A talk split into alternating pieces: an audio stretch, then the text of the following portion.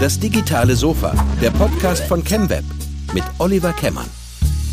Hallo und herzlich willkommen zum digitalen Sofa. Heute zum Thema Blockchain und als Gast begrüße ich Niam Wu. Hallo. Herzlich willkommen. Dürft ruhig mal applaudieren. Sehr gut. Ähm, ja, Thema Blockchain. Wir haben gesagt, es gab eine Rahmenbedingung für das Gespräch. Wir reden nicht über Kryptowährungen. Genau, das, das, das habe ich dir ganz klar gesagt, dass äh, wir das erstmal ausgrenzen. Genau. Nein, aber das, das hat auch exakt mein, äh, meine Erwartung auch eigentlich getroffen. Ich, ich würde gerne mal das Thema Blockchain wirklich vorne anfangen zu verstehen, generell, was, was steht denn hinten dran an der, hinter der Technologie, wo kommt die eigentlich her, warum braucht man sowas wie Blockchain? Und deswegen äh, finde ich super, wenn wir uns heute mal sozusagen dem Thema Blockchain von ganz vorne nähern. Mhm. Aber jetzt erstmal vielleicht äh, zu dir. Erzähl mal drei, vier Sätze zu dir. Du hast ja auch, sag ich mal, eine bewegte äh, Vergangenheit in der Digitalisierung hinter dir. Äh, fangen wir mal vorne an. Ähm, was ist deine Heritage? Wo kommst du her? Genau, äh, wo, wo komme ich her? Ähm, ich bin gebürtig aus Vietnam, ähm, bin aber mit äh, als Boat People oder eine Generation der Boat People nach dem Krieg äh, nach, nach Deutschland gekommen, 83. Und seitdem, sage ich mal, alles durchlebt in Deutschland. Kindergarten, Grundschule, ähm, Ausbildung, sogar Bundeswehr war ich gewesen und Studium und jetzt ähm, ähm, habe dann äh, nach meinem Studium in der Informatik und einen kurzen Abschläger als Mediengestalter. Letzte Woche war ja Tim Klose, äh, Tom Klose da. Ja, genau. Und ich bin eigentlich auch gelernter Designer eigentlich, ähm, habe das ge gelernt von der Schnieke und äh, bin aber da habe gesehen, dass es äh, keine, nicht so viel Zukunft hat, Printbereich und habe dann einen Abschläger in Informatik gemacht nochmal in einer kleinen Ortschaft in, im Schwarzwald studiert mit 6000 Einwohnern. Furtwang nennt sich das für alle Furtwanger. Schöne Grüße da. Ähm, genau, und habe dann nach dem Studium bin ich dann nach Vietnam, habe die Gelegenheit dort zu arbeiten äh, bei einer Schweizer Firma. Ähm, dort zwei Jahre, zweieinhalb Jahre Projektleitung gemacht im Softwareentwicklungsbereich und ähm, danach äh, für ein vietnamesisches Startup gearbeitet, da eine Zweigstelle aufgebaut von 0 auf 12 Mitarbeitern und äh, nach vier, knapp viereinhalb Jahren haben wir uns entschieden, wieder nach Deutschland zu kommen wegen Familiengründung und meine ganze Familie eigentlich hier in der Ecke leben, also Rhein-Main-Gegend. Genau. Und ähm, jetzt, was, was mache ich jetzt? Nach zweieinhalb Jahren Startup-Bereich ähm, habe ich mich wieder selbstständig gemacht als Freelancer, Berater, habe Startups als Kunden, KMUs als Kunden und äh, schimpfe mich als Intrapreneur, also digitaler Kopf für, für Unternehmen, äh, Vertrieb, Marketing, Produktentwicklung, äh, was sie mich brauchen. Genau. Habe da zwei Kunden, und äh, heute auch wieder ein Gespräch mit einem anderen äh, Startup hier aus Mainz. Und äh, genau, bin Hands-on-Mensch, äh, programmiere, designe, mache Vertrieb und Marketing. So, so, der Generalist für, für alles, was man so braucht im digitalen Leben. Sehr gut. Du bist ja genau der Richtige für uns hier. genau, und letztes Jahr habe ich Blockchain entdeckt und äh, verbringe meine Zeit, 80, 80 Prozent meiner Zeit eigentlich mit dem Thema Recherche und äh, baue hier in Mainz eine Community auf, weil ich einfach sehe, dass Bedarf da ist, äh, Leute so die Education, also warum gibt es überhaupt diese Technologie neben diesem Massenphänomen äh, oder Wahrnehmung oder Bitcoin und äh, jeder hat nur Bitcoin und denkt dann große Dollarzeichen, aber da steckt noch viel mehr hinten dran und äh, aus diesem Grund ähm, habe ich dieses Meetup gegründet und wir sind ähm, beim ersten Event 50 Leute gewesen und jetzt im Durchschnitt jeden Monat äh, treffen wir uns, so 20 und 30 Leute treffen sich. Das sind Unternehmen, also auch Privatleute äh, und die Resonanz ist ganz gut. Und ähm, das, das äh, gibt auch Motivation weiterzumachen. Ja, ja sehr schön. Ähm, du hast es gerade schon selber an, angedeutet. Also warum hat jemand mal sowas wie eine Blockchain erfunden? Also fangen wir mal wirklich ganz vorne an. Was war damals, was, was löst eine Blockchain? Was, was, äh also ganz genau, dann holen wir mal aus. Mal ganz weit. Äh, äh, wir haben, wir haben ja, das Jahr 2007, 2008 und da hatten wir die Finanzkrise, ja, die große Finanzkrise mit der Immobilienblase, die passiert ist, Europa und Amerika. Und da hatte in der Zeit ein, ein, ein Mensch, man weiß nicht, ob das ein Mann oder Frau ist, äh, ein Synonym oder ein Pseudonym, der nennt sich äh, Satoshi Nakamoto. Und er hatte in einem Forum von Kryptografen eine Nachricht äh, reinplatziert mit einem White Paper. Ein White Paper ist eine Art wissenschaftliche äh, Konzepterarbeitung mit äh, mathematischen Formeln und so weiter und so fort, äh, wie so eine Blockchain funktioniert. Ja? Ähm, er hatte nie Blockchain als, als Wort genutzt, und hat es ähm, eben äh, hingeschrieben als Lösung für das, als Gegenpol zur Finanzsystem. Also dass man dezentral eine, eine Währung äh, entwickelt, einen äh, wortwörtlichen E-Cash. Also zitiert E-Cash hat er es genannt und äh, hat es so platziert in die kryptografische Community und dann hat sich alles langsam bewegt. Ja, und er hatte ein Jahr lang an seinem Protokoll, Bitcoin-Protokoll entwickelt und 2009, äh, sage ich mal, den sogenannten Mainnet gelauncht ähm, und äh, seine ersten Bitcoins, sage ich mal, Transaktionen gemacht. Und seitdem ähm, ist, ähm, hat sich das in den letzten zehn Jahren entwickelt. Ähm, Leute im Open-Source-Bereich äh, nahmen dann teil, haben mitentwickelt. Ähm, und ähm, da, sind, da stehen wir nun. Er hatte irgendwas losgelassen in die Welt und es hat ein Selbstläufer geworden. Ähm, und äh, die Software ist Open Source. Jeder kann damit arbeiten und äh, einblicken, wie, wie das funktioniert. Und 2010 hat dieser Name, äh, Pseudonym, sich dann verabschiedet aus der Community und man hat seitdem nichts mehr von ihm gehört. Es gibt verschiedene Gerüchte, wer das ist, aber gefunden hat man ihn noch nicht. Aber das ist schon, das war damals mit der Absicht eigentlich eine, sozusagen ein Währungs Genau. eine neue Währung zu entwickeln, aber die, wir, die, eigentlich die Idee von, von, von Blockchains geht ja eigentlich noch ein bisschen weiter. Ne? Also wenn man das noch weiter verallgemeinert. Ne? Ähm, ist auch schon ein bisschen älter eigentlich als, äh, ist ja schon, glaube ich, fast 30 Jahre alt. Ja, also die, die Konzept, also verteilte Systeme, das ist schon, ist nicht neu. Ähm, und E-Cash oder E-Cash-Systeme gibt es auch schon vorher, bevor es Bitcoin gab, aber alle waren auch zentralisiert. Und das war das eigentlich der große äh, Knackpunkt. Ähm, es gab äh, E-Gold damals, äh, ich weiß nicht, ob 1990, war recht erfolgreich gewesen. Ähm, nur da das zentralisiert war, konnte Regulierung, das heißt Staaten, äh, US-Staat, da auch ähm, Einheit gebieten und haben dann eben Argumente aufgebracht. Es wurde dann, sag ich mal, Money Laundering, Geldwäsche geschaffen und irgendwie sind sie dann geschlossen worden. Ja. Okay, ähm, hast es gerade gesagt, also das war zentral. Ähm, heutzutage diese Blockchain-Technologie ist dezentral. Was bedeutet das? Also vielleicht mal so einfach erklärt, dass das jeder versteht. Genau, also, also die Technologie, also ähm, dezentral heißt, stellt euch vor, ihr habt ähm, äh, ein, ein, eine Software, ein Programm, das läuft äh, normalerweise ja auf einem Server, ja, heute in der Cloud oder so, nehmen wir Facebook oder Google, ähm, sind Software, die in der Cloud arbeiten. Und äh, die gehört einem äh, Unternehmen. Ähm, hingegen sind Blockchain-Protokolle wie Bitcoin dezentral. Die laufen auf verschiedenen Servern. Ja, jeder kann teilnehmen. Das heißt, du könntest jetzt zum Beispiel einen Rechner hinstellen und sagst, okay, du bist jetzt eine sogenannte Full Node, ein Server, der unterstützt, sage ich mal, das komplette Netzwerk. Ja, es ist nicht restriktiv, das heißt, jeder kann teilnehmen. Das heißt, du hast alle Datenbestände, du kannst alle Transaktionen auf diesem Server speichern und es gibt weltweit Tausende von diesen Servern, die teilnehmen. Und äh, das ist der Begriff dezentral. Ja? Das heißt, die Software und die Daten sind verteilt auf allen Systemen. Und, und wer reguliert dann quasi, dass das, äh, auf welchem Server jetzt was passiert? Das macht die Software selbst. Okay. Du vertraust der Software und du traust, äh, vertraust dem Quellcode. Genau. Okay.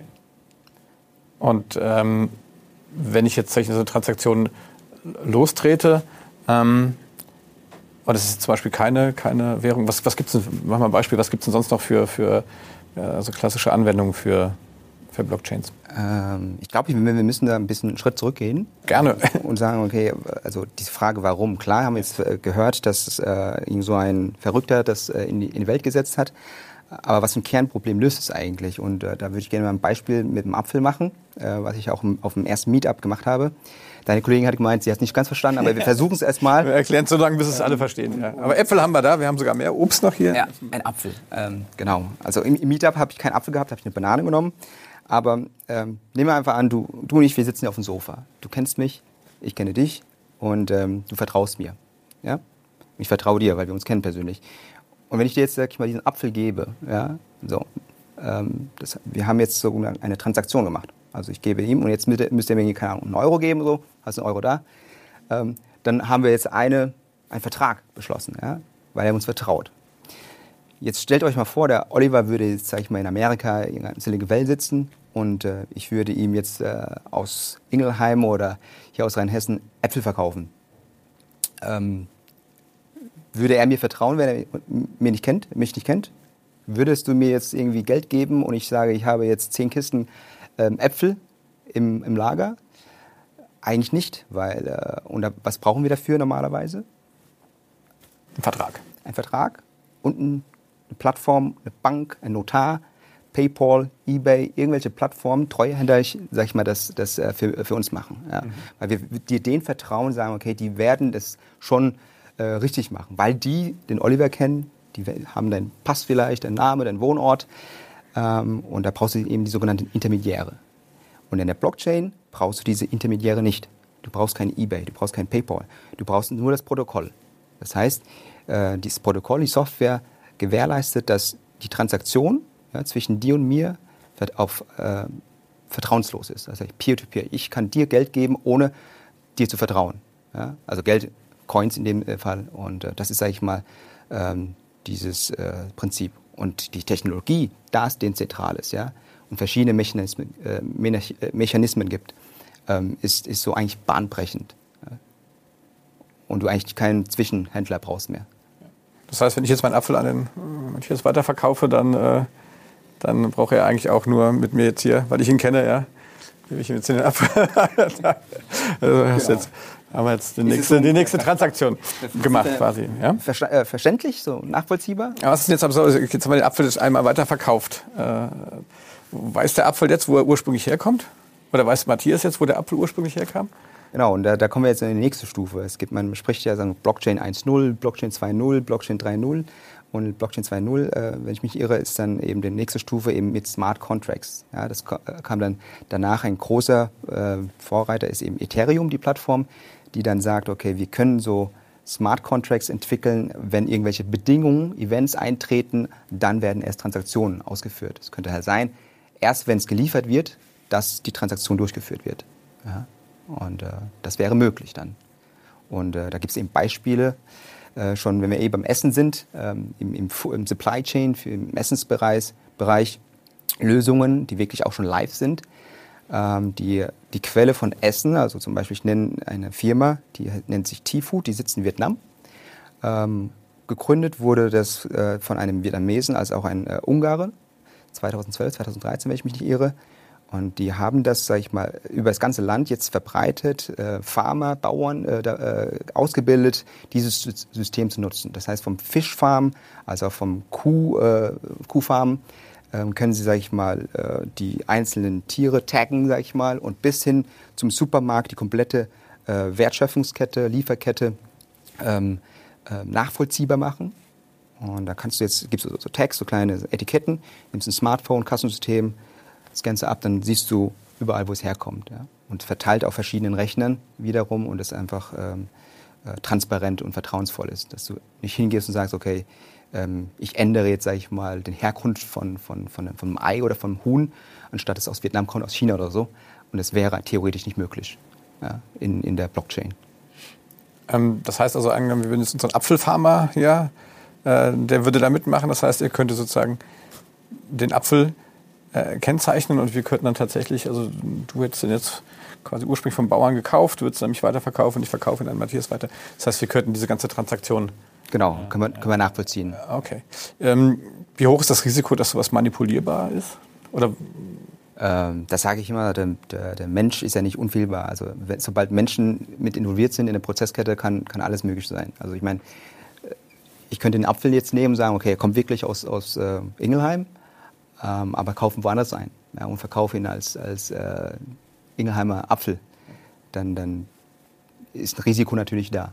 Aber dafür ist ja normalerweise gibt es immer noch menschliche Faktoren, die sagen, okay, ich bestätige das. Du hast ja irgendwelche Qualitätskriterien, die du dann, oder Audits, die du dann hast als äh, in der Lieferkette, ähm, die Menschen immer noch da sind, die das prüfen. Ja. Nur, dass es wirklich geschrieben ist in eine Datenbank, eine dezentrale Datenbank, wo verschiedene Teilnehmer darauf zuschauen können. Ja. Und wenn er, der, der Apfelproduzent eben mal Schindluder äh, betrieben hat, ist es öffentlich. Ja, und jeder weiß eigentlich Bescheid dann.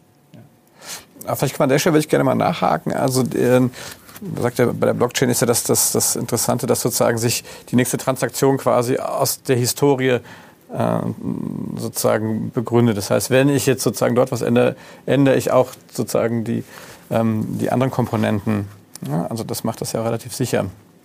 Vielleicht müssen wir das auch noch mal kurz. Ich glaube, das, das, da, da vermischt du was. Ähm, es geht eigentlich darum, dass du, wenn wir von der, der Blockchain sehr generisch, ich kann es immer nur als Bitcoin-Beispiel nehmen.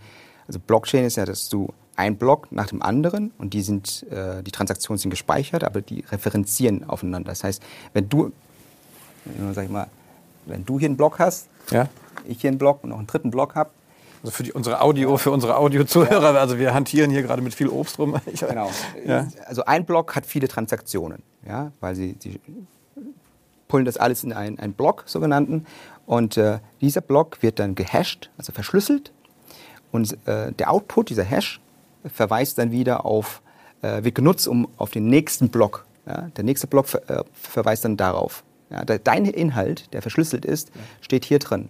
Also wenn das, das sich verändert, dann äh, merkt der hier das, der Vorgänger. Das heißt, du, kann da, du kannst das hier nicht manipulieren.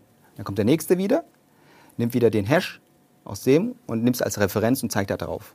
Das heißt, ich, ich könnte es manipulieren, aber dann würde er das merken. Dann würde da mit, was mitbekommen oder der, der Block wäre in, inkonsistent. Die kom komplette Kette würde dann äh, verfälscht. Und das würde dann einer mitbekommen, weil die synchronisieren sich ja, die, die, äh, die Computer. Genau. Also richtig einfach ist das nicht, aber äh, wir arbeiten dran, das weiter zu, Genau. aufzulösen. Okay, das heißt also im Prinzip der Vorteil ist der, ich habe äh, A, ein dezentrales System und ähm, ich habe auch die Sicherheit, dass sozusagen die, die vorherigen Informationen dazu beitragen oder im Prinzip, dass ich merken würde. Genau, also wenn Daten manipuliert werden, Ja. bekommst du mit, bekommst du es mit ja, als, als Teilnehmer im Netzwerk. Ja. Ähm, jetzt gibt es ja dieses, dieses, dieses äh, das berühmte Mining, das man ja überall wieder hört. Ähm, vielleicht kannst du das auch mal kurz aufklären, was das bedeutet. Wer, wer schürft da was? Ja, vorhin hatte ich ja erwähnt, dass äh, Blockchain äh, mehrere Komponenten hat. Also Blockchain an- sich ist eigentlich nur eine Datenstruktur, was ich gerade äh, versucht habe zu erklären mit diesen äh, Hash-Referenzen oder Verweisungen von, von äh, Schlüssel, ist nur, ein, nur eine simple Datenbank, die verteilt sind. Aber da gibt es gewisse Kernkomponenten, die eigentlich äh, überhaupt Blockchain oder Distributed Ledger sex- sexy macht, ist ähm, der Konsensusmechanismus. Konsensusmechanismus bedeutet, dass ein ähm, Rechner oder Rechner im Netzwerk Transaktionen bestätigen. Stell dir mal vor, hier die ganzen Zuschauer, der Mitarbeiter sind, sage ich mal, ein Rechner und die haben gesehen, dass wir eine Transaktion, äh, ich habe dir einen Apfel gegeben, die bestätigen jetzt alle. Sagen, ah, stimmt, ja, äh, der Oliver hat einen Rechner, äh, einen Apfel bekommen, bestätigen das, ja, würden wahrscheinlich in, in eine Datenbank oder in, in die Blockchain reinschreiben, passt. Ja. Und äh, das ist äh, dieser Mechanismus vom Konsensus. Und da gibt es eine spezielle Abart davon, also das Mining. Diese äh, Computer oder auch große Serverfarmen, die erstellen die Blöcke. Erstellen heißt im Sinne, dass die müssen ja immer angehängt werden. Und nur einer im Netzwerk darf das. Ja? Und äh, dafür müssen sie rechnen. Das sind, äh, sag ich mal, Rechenoperationen, die nichts anderes machen, als ähm, ähm, ein Ratespiel zu machen. Das heißt, es gibt eine, ein Ergebnis, ja, wo sie äh, schätzen müssen. Im, Im Fachjargon machen sie einfach Brute Force, das heißt, sie rechnen, rechnen die Rätsel, um genau diesen Wert zu, äh, zu bekommen. Ja, das heißt zum Beispiel, wie heißt du? Matthias. Matthias, sag mal, Matthias wäre der Miner, ja, und der würde jetzt konkurrieren mit anderen Minern und er rätselt. Aber da er jetzt ganz schnelle äh, Rechner hat, ja, sie werden ja meist auf Grafikkarten oder so genutzt, und äh, er rechnet ganz schnell und sagt, oh, ich habe den Rätsel gelöst. Und dann hat er das Recht, einen Block anzuhängen und wird davon äh, wird belohnt. Mit, nicht mit einem Apfel, aber mit einem Bitcoin. Ja, dann bekommt er äh, gewisse Anzahl an Bitcoins. Ähm, aktuell, glaube ich, sind es, äh, ich weiß nicht, ob 6,25, ähm, müssen wir mal nachschauen, oder 12,5. Und äh, ja, das ist das Mining. Also Rechner rechnen und ähm, hängen einen Block an und bekommen dafür Bitcoins als Incentive. Und ähm, das brauche ich auch für, für, äh, für andere Verfahren oder brauche ich das nur in, in dem, im Kryptowährungsbereich? Also der Konsensusmechanismus ist, ähm, ist äh, gibt verschiedene Arten. Also was von Bit, bei Bitcoin oder bei anderen Blockchains nennt man das Proof of Work. Ja? Also Mining ist eigentlich gleich Proof of Work, weil Rechner müssen arbeiten, deshalb der Begriff Arbeit, Work. Und äh, gibt es noch andere Mechanismen wie Proof of Stake, Proof of Authority und was es da noch äh, gibt. Ähm, und äh, das, äh, bei Ethereum wandeln sie gerade von diesem Proof of Work, das heißt, es wird gemeint, in Richtung Proof of Stake. Und äh, was, was bedeutet es eigentlich? Stell dir vor, hier die ganzen Kollegen sind Teilnehmer ja, und ihr habt äh, äh, ein, eine Vision, sagen wir, okay, wir wollen das Netzwerk stabil halten. Wir wollen, dass es äh, gesund ist, keine Bösewichter gibt, keine Spammer oder ähm, dann sagt ihr, wir haben einen Betrag X, das kann Euro sein, es kann Coins sein, sagen, die ähm, sitzen auf meinem Rechner, sag ich mal 1000 Ether. Und äh, mit diesen 1000 Ethern ähm, sagen sie, okay, wir machen diese Rechenapparatur. Wir validieren Transaktionen, sagen, okay, das passt alles, ja, wir bestätigen die, wir sind alle Notare, wir bestätigen das, dass das die Transaktion passiert ist. Ja. Oliver hat mir, äh, ich habe dir einen Apfel gegeben, die bestätigen es. Und wenn sie gute ähm, Teilnehmer sind im Netzwerk, ähm, dann ist okay. Aber sobald sie, sage ich mal, versuchen jetzt zum Beispiel eine, eine Transaktion zu manipulieren, automatisch wird dieser Ether rausgenommen, ihr wird dann bestraft. Ja, das ist äh, Proof of Stake äh, Idee dran. Das ist wie ein Stakeholder. Ich habe eine gewisse Vision, eine Idee. Ich möchte was Gutes äh, äh im Netzwerk teilnehmen und stelle einen Rechner hin. Das, und dann gibt es noch verschiedene Abwandlungen davon. Ja. Aber im, im, Kern ist immer, dass es im Konsens ist. Verschiedene Teilnehmer im Netzwerk bestätigen oder ha haben einen guten Willen, äh, die, die, das Netzwerk im Leben zu halten. Ja. Wie ist, wie ist sowas denn von der Größe her limitiert? Also ich meine, wenn ich immer Konsens schaffen muss, dann irgendwann ähm, ist das beliebig groß skalierbar dann? Was ist denn also die Erfahrung? Äh, beliebig äh, in, in welchem äh, Sinne äh, skalierbar? Wie, wie viele Teilnehmer kann ich denn dann noch an so einem, an so einem Prozess dann irgendwie haben? Das ist dann egal? Das ist ja äh, unlimitiert. Äh, wenn du in der Public Blockchain, es gibt unterschiedliche äh, Blockchain-Typen, in der Public Blockchain, Bitcoin und ähm, Ethereum sind in Public Blockchains, kannst du, kann jeder teilnehmen. Kann jeder teilnehmen. Kannst du zu Hause einen Rechner aufstellen und sagen, okay, ich möchte jetzt Bitcoin Coins meinen oder einen Full Node hinsetzen, ist möglich. Ja. Also es gibt keine Grenzen in dem Sinne. Okay, jetzt ähm, gibt es aber natürlich auch mittlerweile professionelle Anbieter, also zum Beispiel IBM. Zum Beispiel steigt ja da relativ, äh, mhm. äh, sag ich mal, sehr äh, publikumswirksam jetzt in diese ganze Blockchain-Diskussion ein. Ähm, welche Rolle spielen die denn in, in, in dieser, äh, in dieser äh, mhm. Szene? Genau, also ich habe gerade von Public Blockchains gesprochen. Also Public heißt, es ist wirklich für jeden transparent und zugänglich, äh, weil es auch Open Source ist. Und äh, Unternehmen, sage ich mal, unter anderem IBM, haben natürlich das Interesse, äh, für Corporates oder Unternehmen eine Lösung anzubieten. Und dann bewegen wir uns von der Public in die Private Blockchain, also Private Distributed Ledger. Dann hast du nicht frei, jeder darf teilnehmen, sondern nur gewisse Teilnehmer, die ähm, sag ich mal, du hast jetzt ChemWeb, ja, möchtest gerne eine Private Blockchain aufbauen mit deinen Kunden, äh, sagst okay, keine Ahnung, Video streamen oder so, nur die, die da teilnehmen, dürfen dann äh, mitnehmen, dann sind die selektiert. Und, äh, und IBM hat eben Hyperledger als äh, Open Source Lösung, aber mit Fokus Business. Ähm, ist, ist da recht, recht weit. Vor allem jetzt haben sie ja äh, Use Cases mit, mit Walmart, äh, mit Watson und haben da auch in der Supply Chain äh, Bereich Sachen entwickelt. Äh, und Walmart hat jetzt auch gesagt, alle Lieferanten, ihr müsst jetzt bei uns in der Blockchain mitmachen. Und das ist, sag ich mal, das, die Idee von, von IBM. Wir, die haben, glaube ich, im Moment 50 ähm, Projekte, die sie schon auf Blockchain-Basis ähm, umsetzen und 25 davon könnten sie veröffentlichen, was sie gemacht haben und sind auch sehr stark dran. Also auch, der, ich weiß nicht, ob ihr die Swift kennt. SWIFT ist ähm, ja, die große äh, belgische äh, Finanzinstitut, ähm, wo man als Unter äh, Bank ja teilnimmt, ja. die ganze SEPA-Transaktion. Und die haben auch schon die ersten Proof of Concept entwickelt auf Basis von Hyperledger, ja, weil man sich halt eben customizen kann, komplett seine Blockchain. Ja. Und weniger, sag ich mal, te technisch äh, das, das, das anwendet, sondern mehr auf, aus der Business-Perspektive und einfach schnell eine Blockchain umsetzen kann in seinem eigenen Firmennetzwerk. Ähm, klingt eigentlich aber auch spannend, ne? also ich meine, äh, die, was, was muss ich denn als Unternehmen tun, wenn ich sage, okay, ich möchte jetzt, äh, finde ich, finde ich spannend, äh, ähm, was, was, was muss ich jetzt äh, quasi machen, um, um da mal erste Schritte in diese Richtung zu gehen? Ähm, okay, ich gehe zu deinen Meetups. Ja.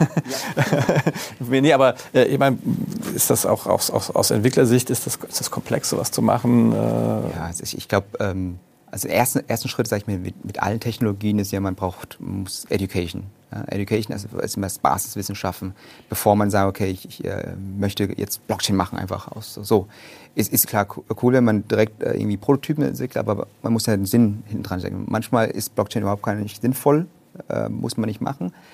Ähm, aber dieser Lerne Lernprozess muss geschaffen werden, sag ich mal. Sei es Blockchain, als auch AI oder KI, da, da muss man auch erstmal Knowledge schaffen, ja, äh, Wissen und dann sagen okay, welche Use Cases, welche Geschäftsprozesse äh, passen dazu. Ja? Und ich hab, wir haben ja eben schon Supply Chain äh, erwähnt. Da gibt es eben äh, viele äh, Use Cases, die einfach ähm, hervorragend dafür geeignet sind, weil wir viele Teilnehmer im, im, im Prozess haben. Ja? Man hat vom Lieferanten, äh, man hat vielleicht Anwälte, man hat irgendwie QM-Auditor, ähm, die dann irgendwas äh, zertifizieren, man hat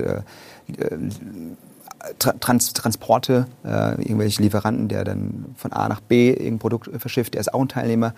Äh, da, da, da muss man eben die Geschäftsprozesse mal anschauen. Was macht Sinn? Ja? Und da gibt es gewisse Tools und äh, Guidelines, äh, wie, wie, wann man Blockchain nutzt.